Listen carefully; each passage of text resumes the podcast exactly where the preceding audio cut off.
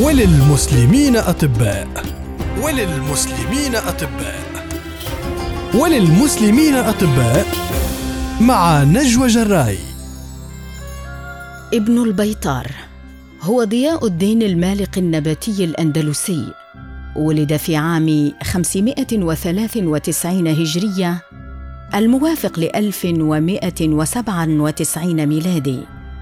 لقب بالمالق نسبة إلى مالق بالأندلس ولقب بالنباتي لأنه كان عالم في عصره في علوم النبات وينسب ضياء الدين إلى أسرة مشهورة في مالقة تعرف باسم البيطار وربما يرجع هذا إلى اشتغالها بالبيطرة خصوصا أن أباه كان بيطريا حاذقا. درس ابن البيطار علوم النبات في مطلع شبابه في إشبيلية.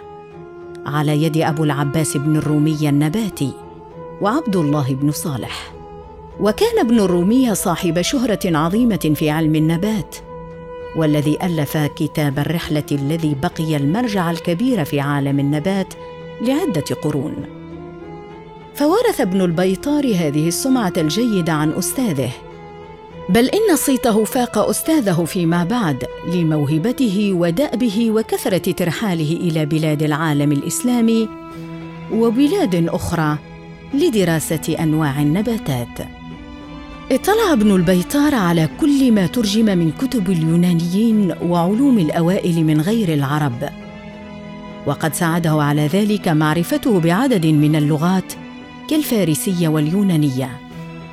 حيث درس كتب الأطباء اليونانيين ديسقريدس وجالينوس وأبوقراط وابن سينا والإدريسي وأبي العباس النباتي دراسة مستفيضة حتى أتقنها تماما وشرح النقاط الغامضة فيها وعلق على مآثرها.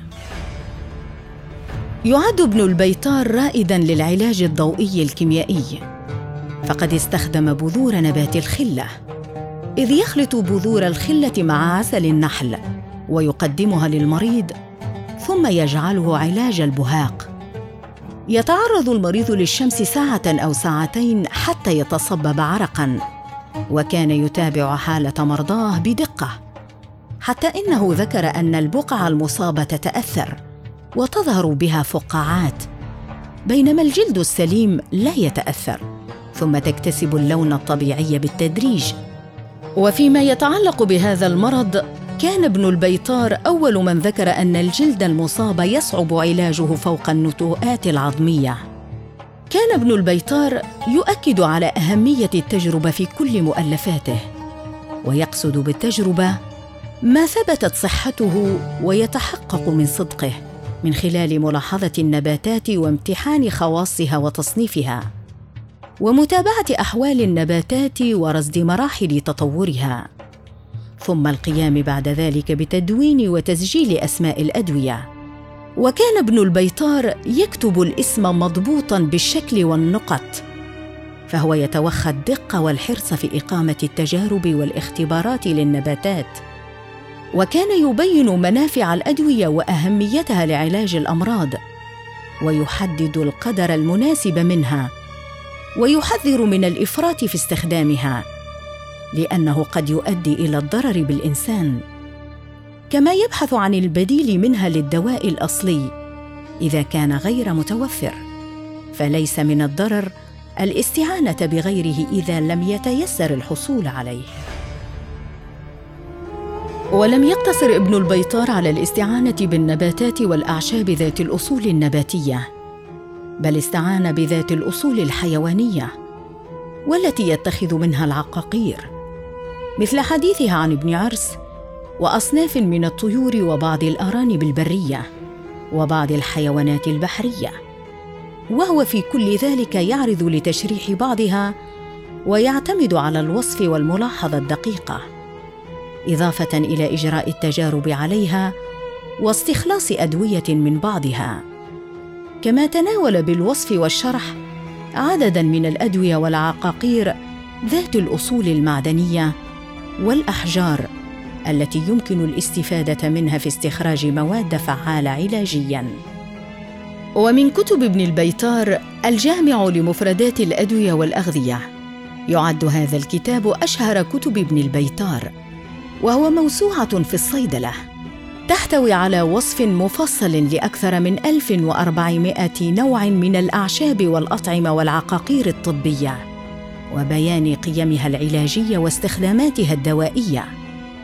كما يحتوي الكتاب أيضا على إشارات إلى 150 كاتبا عربيا وعشرين كاتبا يونانيا ذكر فيه أسماء الأدوية والأغذية من نبات وحيوان وجماد حسب ترتيب حروفها الهجائية.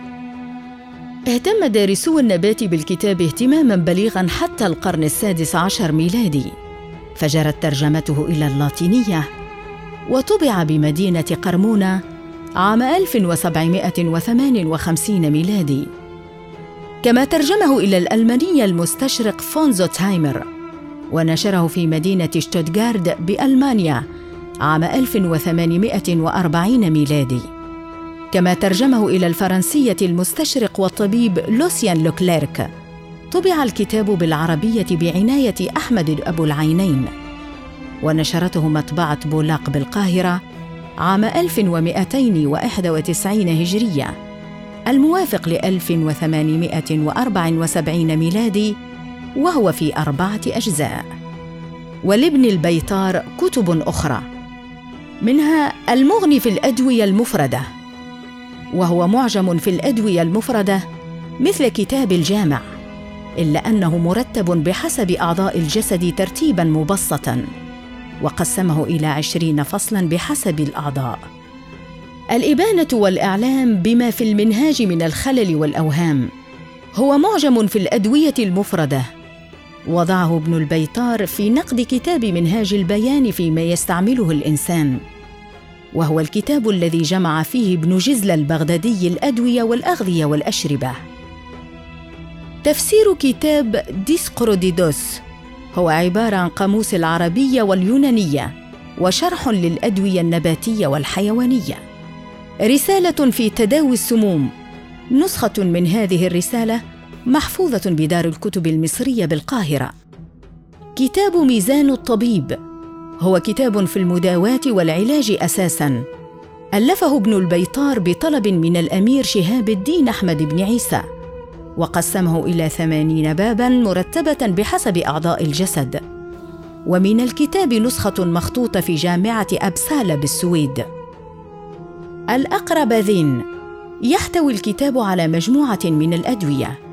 ويشمل على وصف جميع النباتات والأحجار والمعادن والحيوانات لها خواص طبية. وقد ثبت أن ابن البيطار ألف هذا الكتاب عندما كان مقيما في مصر. وللمسلمين أطباء. وللمسلمين أطباء. وللمسلمين أطباء مع نجوى جراي.